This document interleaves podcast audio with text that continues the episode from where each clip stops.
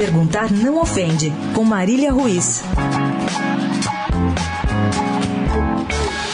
Marco Polo Del Nero, assim como a loira do banheiro, é uma lenda urbana. No caso do Cartola, procurado pelo FBI, os esconderijos são prédios pomposos, carros com vidros pretos e, no caso de ontem, camarotes trancados e guardados por uma tropa de seguranças. Enquanto o time de Tite sacramentava sua classificação maiúscula para a Copa da Rússia com o 3 a 0 sobre o Chile no estádio do Palmeiras, o presidente da CBF entrou por uma porta lateral, subiu por um elevador reservado, aproveitou um momento em que o corredor foi, abre aspas, limpo, fecha aspas, para sua passagem para entrar no seu casulo.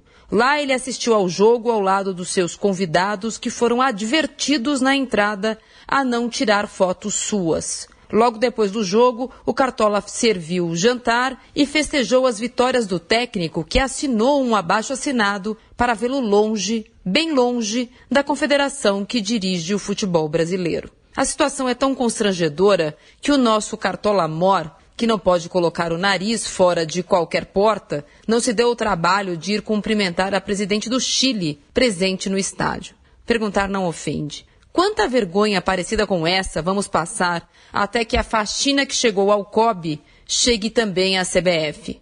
Marília Ruiz, perguntar não ofende, para a Rádio Dourado.